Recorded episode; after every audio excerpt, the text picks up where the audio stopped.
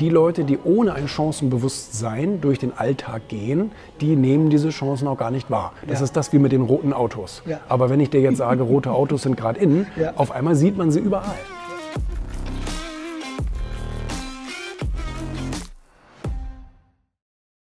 War dein Erfolg oder Erfolgsweg geprägt von Glück, Zufall oder Schicksal? Oder war es das bewusste Erkennen und Ergreifen von Chancen?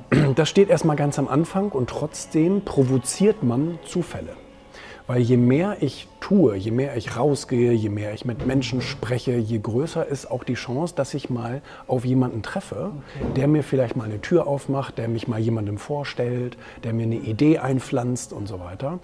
Und äh, das heißt, das, was wir als Zufall betrachten, ist ja eigentlich nur ein Gesetz der großen Zahl. Wenn ich einmal im Jahr mit einem einzigen Menschen spreche, Ja. dann ist die Wahrscheinlichkeit, dass ich mal irgendwann jemanden treffe, mit dem ich was zusammen machen kann oder so, sehr gering. Wenn ich das aber zehnmal am Tag mache, steigt die Wahrscheinlichkeit halt immens. Ja, ja, okay. Also du meinst, das ist dann wirklich, äh, je öfter du machst, also die Wahrscheinlichkeit erhöhst du dann. Die Wahrscheinlichkeit erhöhst du dadurch, genau. Und von daher dieser berühmte Zufall, dass man ab und zu mal Glück haben muss, so, den kann man dadurch erklären. Und, ähm, und dann kann man die Chancen auch ergreifen. und das ist das, okay. was du eben sagtest. Die Leute, die ohne ein Chancenbewusstsein durch den Alltag gehen, die nehmen diese Chancen auch gar nicht wahr. Das Ja. ist das wie mit den roten Autos. Ja. Aber wenn ich dir jetzt sage, rote Autos sind gerade innen, Ja. auf einmal sieht man sie überall. Ja, ja. Ne? Und so ist es mit Chancenbewusstsein auch. Arbeitest du mit, äh, mit, mit Hilfsmitteln, wie was jetzt so gerade ganz in ist, Visionsboard zu haben oder Erfolgsjournale zu schreiben? Ja. Oder machst du das rein mental? Das mache ich seit 15 Jahren. okay.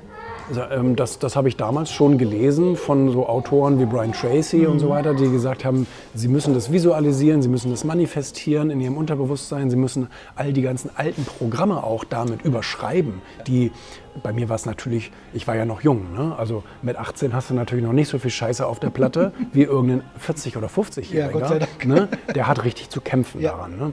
Und von daher ähm, habe ich das damals auf jeden Fall schon gemacht und es hat sich auch fast immer alles erfüllt, was ich mir da aufgeklebt oder aus, ausgemalt habe. Sehr interessant. Ja. Sehr gut. Ja. Okay, und da arbeitest du dann also täglich damit oder? Und das ist, eine Routine? aber das ist aber auch eine, das folgt der Logik, was wir eben mit dem Chancenbewusstsein gesprochen haben. Wenn ich meinen Kopf darauf trainiere, auf was er achten soll, dann tut er das auch. Ja. Und dann sieht er auch diese Chancen. Dann sieht er die diese und Chancen die und dann kann man sie ergreifen.